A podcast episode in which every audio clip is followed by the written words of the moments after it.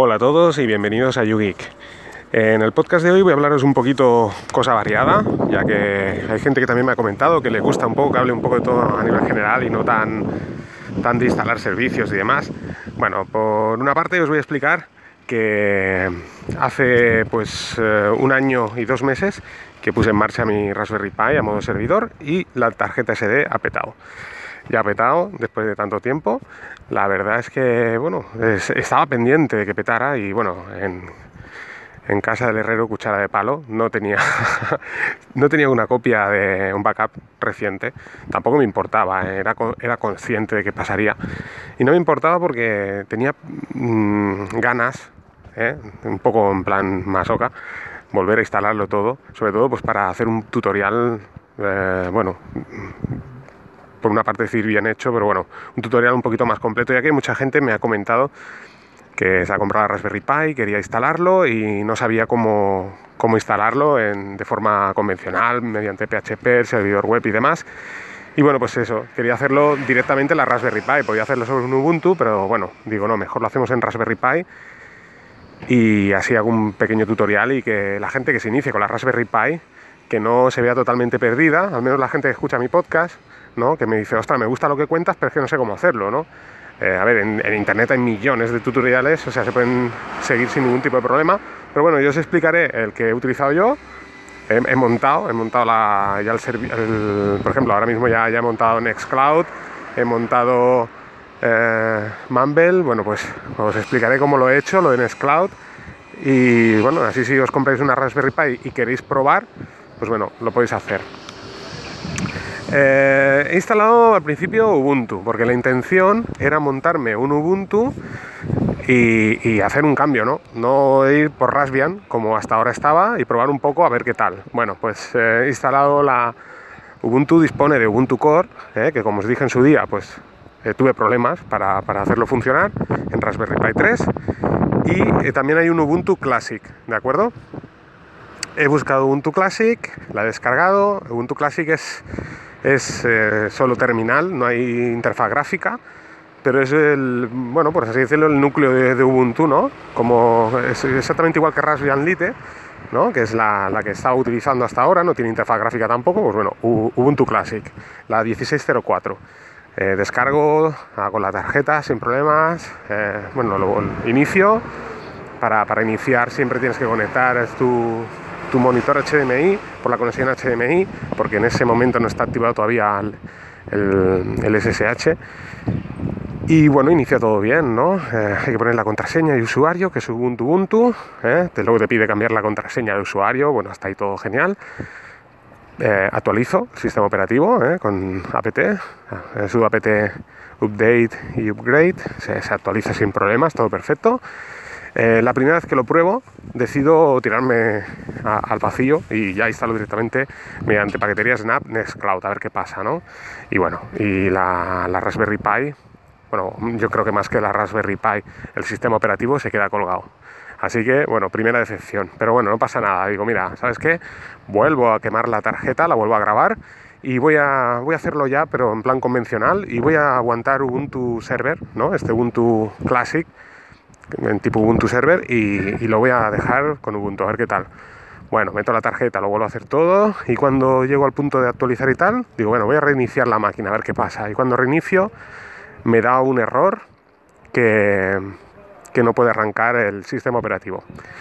Cuando hice lo de Snap pasó exactamente igual, ¿eh? no lo he comentado, es verdad. ¿eh? Cuando reinicio faltaba un archivo en el arranque, así que no me permitía arrancar Ubuntu. Así que decepción total. ¿eh? Yo he probado Ubuntu Core, he tenido problemas, he probado Ubuntu Classic, tipo Ubuntu Server para Raspberry Pi y también problemas. O sea que podría decir que Ubuntu no se acaba de llevar del todo bien con Raspberry Pi 3. tengo constancia que, que con Raspberry Pi 2 no hay ningún tipo de problema. De hecho, el box de Nextcloud, que es una cajita donde va un disco duro de un terabyte de...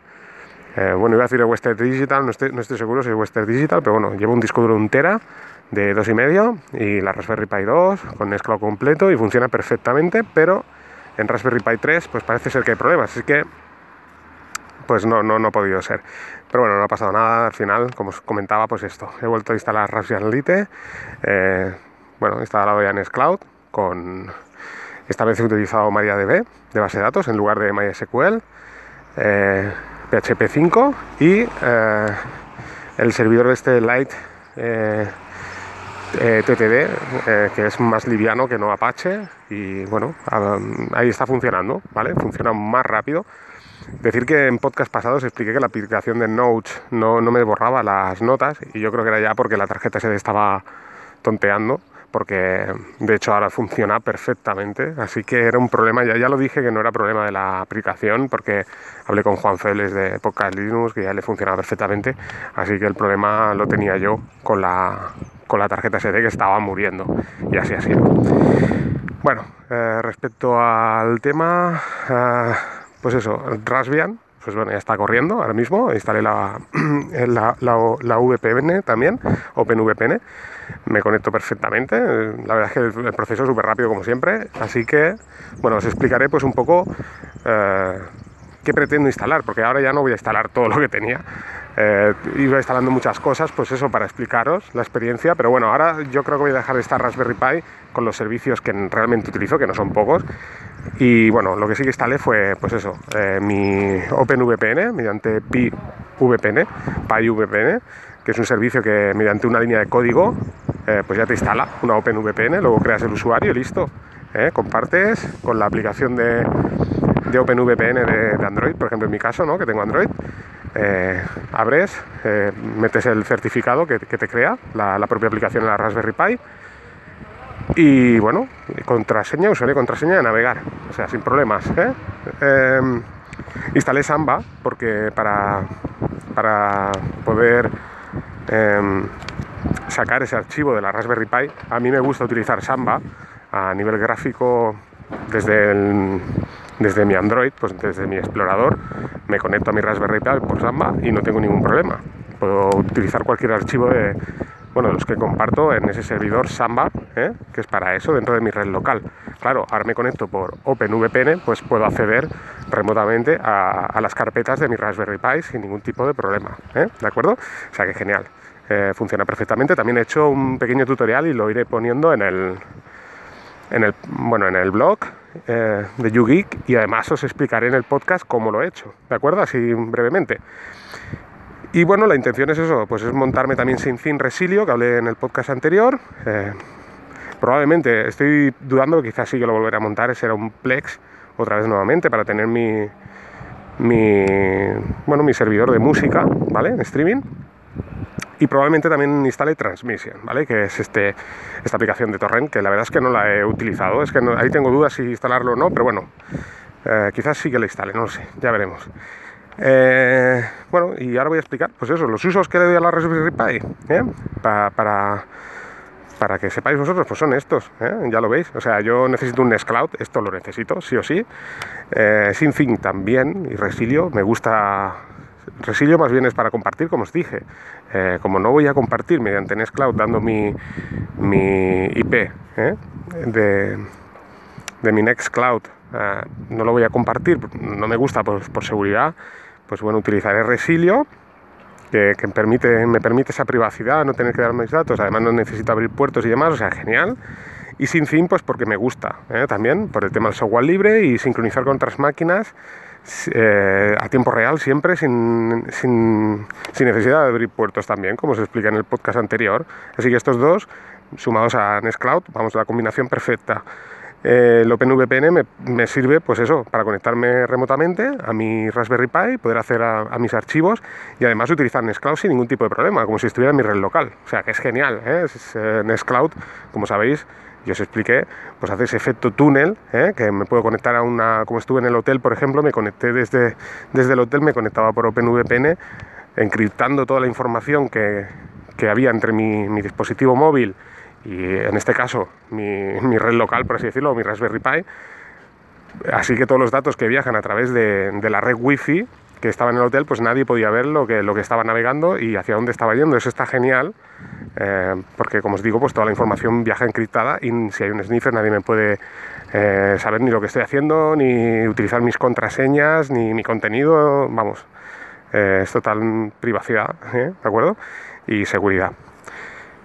Y bueno, ah, ya para acabar, pues comentaré, ¿no? Porque eh, publiqué en, el canal de YouGeek en Telegram, eh, pues eso, una, una estadística, por así decirlo, no sé si una estadística, una bueno, el por qué, ¿no? El por qué usar la Raspberry Pi, ¿no? Como dije, pues eh, Linux te permite instalar en cualquier tipo de máquina, ya sea un PC, un servidor, una Raspberry Pi sin problemas. Es muy flexible Linux. Pero hay unas diferencias a la hora de montarte un servidor, porque no es lo mismo montar un servidor, ya sea en potencia como en consumo, en un PC sobremesa, por ejemplo, respecto con una Raspberry Pi, por ejemplo. ¿no? Eh, los PCs de sobremesa depende del modelo, ¿eh? pero hay PCs de sobremesa que están del orden de los 90 vatios de consumo eléctrico. Claro, esto es un consumo muy alto, ¿de acuerdo? Más sobre todo si son PCs antiguos. Porque hay gente que te dice, no, oye, montate un servidor en un PC antiguo y lo aprovechas, y es cierto, lo puedes aprovechar sin problemas y lo puedes hacer. Pero realmente te vale la pena a largo plazo por el tema del consumo eléctrico. Y aquí está un poco la, toma de decisión final, ¿no? Eh, deciros que un servidor, ¿vale? De gama media, ¿eh? el equivalente al G8, al HP G8 ProLAN que tengo, ¿no? O un QNAP, por ejemplo, eh, o un Synology, ¿vale? De gama, media, donde puedes transcodificar Plex, por ejemplo, con un chip Intel, estaríamos hablando de que tiene un consumo aproximado de unos 45 vatios, ¿de acuerdo? Un PC sobremesa, como os digo, tiene 90, o sea que estamos entre 90 y 45 la mitad, ¿de acuerdo? ¿Qué quiere decir? Esto, bueno, pues es claro, ¿no? El PC sobremesa consume el doble eléctricamente. Por lo tanto, eh, deberíamos saber ¿eh? cuánto pagamos de electricidad, y esto depende mucho del país que me escuchéis, cuánto pagáis de electricidad, para saber si quizás no vale la pena comprar un, o sea, utilizar un servidor de, un PC de servidor, ¿de acuerdo? O sea, igual os vale la pena compraros un G8 o comprar un, un NAS, por ejemplo, ¿no? Claro, aquí la diferencia es más importante cuando hablamos de la Raspberry Pi. Y aquí es donde el tema que yo os explico siempre, ¿no? O sea, ¿qué vais a hacer vosotros? ¿Qué necesitáis? ¿no? Este es el tema. Yo, por ejemplo, necesito, pues lo que os digo, yo necesito mi OpenVPN para conectarme remotamente sin ningún problema a mi red local y poder acceder a mis archivos, ¿vale? ¿Lo tengo con una Raspberry Pi? Sí, lo tengo, genial. Eh, necesito un Nextcloud, ¿eh? yo necesito una nube. Eh, utilizo la aplicación de notas también de Nextcloud. Eh, necesito Nextcloud, ¿vale? También necesito y Resilio. ¿Lo puedo tener en una Raspberry Pi? Sí, perfecto. Eh, lo del tema Samba es por comodidad, ¿vale? Como os digo, de, bueno, pues si quiero añadir pues, archivos o, quitar en mi red local o fuera a través de mi OpenVPN. Eh, ¿Lo puedo hacer con, con, con la Raspberry Pi? Sí, perfecto. Entonces, como estos servicios me los cubre la Raspberry Pi, utilizo la Raspberry Pi. ¿Pero por qué? Porque la Raspberry Pi tan solo consume 2 vatios. ¿Vale? Estamos hablando a 2 vatios Raspberry Pi versus 45 unas de Synology de gama media QNAP o el ProLAN G8, ¿eh? ¿de acuerdo? Versus 90 vatios ya del PC, o sea, el PC totalmente descartado, no vale la pena, desde mi punto de vista, en consumo eléctrico. El NAS de Synology y tal, está genial. Yo creo que, ¿por qué utilizaría un NAS de Synology? Hombre, si tengo un Plex que quiero transcodificar y quiero compartirlo 24 horas, no hay duda. O sea, ahí tienes eso, ¿no? Yo, por ejemplo, tengo el G8, pero no lo tengo encendido 24 horas. O sea, yo cuando quiero ver mi contenido en Plex, enciendo mi G8. De acuerdo, pero no lo tengo 24 horas. Aún así, eh, bueno, tiene un consumo razonable, ¿vale? Y ahora os voy a comentar un poco los consumos. Aquí hubo una gran discusión porque el tema, como os digo, la diferencia está entre diferentes países lo que pagáis el precio de la electricidad. Pero aquí en España había una discusión, sí, ¿eh? yo os lo voy a decir así tal cual el precio de, un PC sobremesa de 90 vatios estaría del consumo de unos 30, de 7 euros a 30 euros al mes, depende, ¿vale? Había una discusión. Eh, bueno, supongamos que, son 7 euros, ¿vale? Que es el, mínimo, no son 30, ¿vale? Porque había una discusión que no puede ser 30, 30 euros al mes, que sí, que no. Bueno, lo dejamos en 7, ¿de acuerdo? Vamos a tirar por los precios bajos, ¿vale? Por si acaso, para animarnos a comprarlo, porque si no, no lo compramos estaríamos hablando de 7 euros al mes, ¿vale? Por lo tanto, un servidor NAS estaría del orden de los 3 euros y medio, ¿vale? Y aquí es donde yo creo que vale la pena porque esto podríamos compararlo con un VPS, ¿de acuerdo? Eh, si hay gente que está utilizando un VPS, ¿para qué estás utilizando un VPS? Si es para hospedar una página web, yo lo veo ideal. ¿Por qué? Bueno, eh, la seguridad y demás, yo no utilizaría, como os he dicho muchas veces, mi, mi, servidor en mi red local para que puedan acceder a mis datos personales y demás y me hackeen y tal. No, yo no, no confío en mí, en mis conocimientos de seguridad y me da miedo, ¿no? Así que prefiero pues, utilizar un VPS en ese caso. Pero si es para conectarme a mi Nest Cloud, ¿eh? Eh, mediante OpenVPN y demás, o sea, no necesito una VPS, ¿de acuerdo? O sea, lo puedo hacer con mi Raspberry Pi o con mi servidor. Entonces, eh, si fueran estos los precios reales, como os he dicho, un servidor NAS de, tipo G8 Pro y, y un servidor, pues un QNAP, un Synology, estaríamos hablando de 3 euros y medio. Hombre, está muy bien, ¿eh? Pensar que hay VPS que valen más caro, van del orden de los 5 a 10 euros al mes. Por lo tanto, bueno, es un dato interesante tenerlo en cuenta, ¿de acuerdo? ¿Y la Raspberry Pi cuánto costaría entonces? Bueno, la Raspberry Pi nos costaría tan solo 7 eh, céntimos al mes. Así que, bueno, perdón, estaríamos hablando de 15 céntimos al mes, perdón, 15 céntimos al mes ¿eh? en electricidad. Bueno, he de decir que la Raspberry Pi la estoy utilizando con un USB de 128 GB, claro, y el, servidor lo estoy comparando con cuatro discos mecánicos. ¿eh? Esto también hay que tenerlo en cuenta, porque si ponemos discos duros mecánicos, el consumo eléctrico de los discos duros mecánicos son aproximadamente unos 10 vatios. Entonces aquí estoy jugando con ventaja. ¿eh? no os estoy engañando, pero medio medio. Entonces eh, no son las mismas condiciones, ¿de acuerdo? Hay que tener en cuenta eso, que el disco duro mecánico, pues eso puede estar del orden desde 6 a 10 vatios, dependiendo de la marca, modelo y demás. Entonces, claro, habría que hacer los cálculos si en una Raspberry Pi queremos poner cuatro discos duros mecánicos, ¿no? Esto tenemos que hacer los cálculos. Pero, bueno, la cosa iría por aquí, ¿no? Dependiendo de lo que vosotros necesitáis, ¿eh? pues así hacéis, ¿no? Yo, por ejemplo, con 128 GB voy súper sobrado, ¿de acuerdo? Tengo 128 más 32 de la SD, por lo tanto voy súper sobrado. Eh, cada USB que conectéis, pendrive, consume aproximadamente el orden de medio vatio, ¿de acuerdo? Eso también tenerlo en cuenta. Pero bueno, como os digo, eh, bueno, es ver vuestras necesidades y probar. Eh, ¿Consumos anuales? Bueno, sencillo. el PC se nos iría a 168 euros al año. esto ya tiene otro color.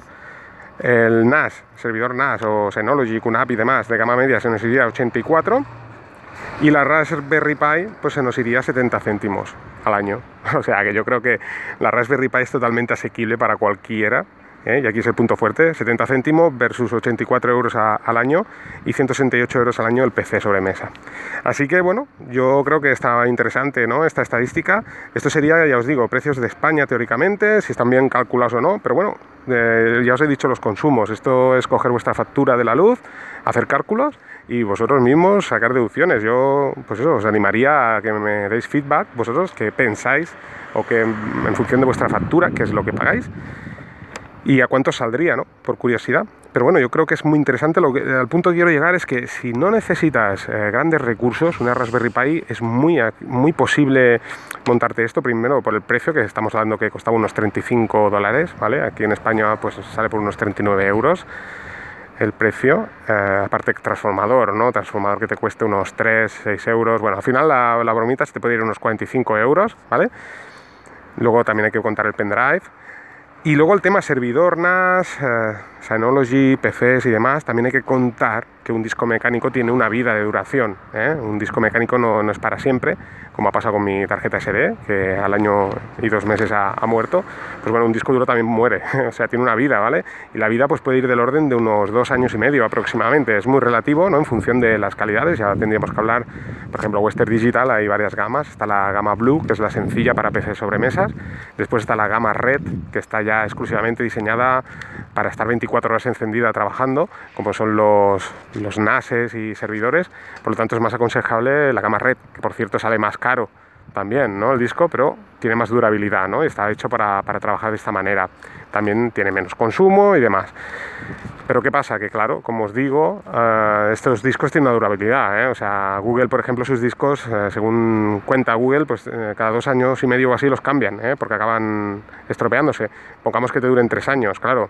Dependiendo de la capacidad que necesites, si, si tienes que ir cambiando discos, pues también es un gasto, ¿no? Entonces, todo esto tenéis que barajar vosotros, ¿no? Primero, que la Raspberry Pi es muy asequible, si añadís discos duros, subirá el consumo. Si metéis un disco duro, pues en lugar de dos, más a lo mejor 6-7 vatios, pues se os va casi a 10 o 10 vatios.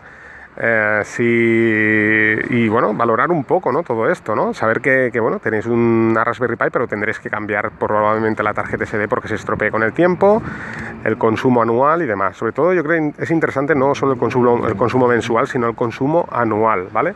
De esto, que es lo que os decía, ¿no? La diferencia, por ejemplo, de entre el PC y el NAS o servidor HP ProLAN estábamos hablando de entre 168 el PC y 84, o sea, estamos hablando de una diferencia, pues así a simple vista, no sé, 72 euros, creo, no 74 euros, hombre, es una, una diferencia interesante, ¿eh? 74 euros es un gasto importante, por 74 euros en un par de años, pues puedes adquirir otro, otro servidor ProLAN, por ejemplo, o un servidor de Synology y demás, por lo tanto, ¿hasta qué punto te sale a cuenta tener un PC sobre mesa de 90 vatios conectado 24 horas? ¿eh? Esta es la pregunta, ¿no? Entonces yo creo que sí, realmente vale un poco la pena hacer la inversión. Un PC está bien pues, pues, para probar e instalar pues, estos servicios y ver si realmente puedes hacerlo, tenerlo a prueba, pero para tenerlo 24 horas yo no sería partidario. ¿eh? Yo sería más partidario por, por, una solución más tipo, pues eso, microservidor, un NAS o, en este caso, la Raspberry Pi.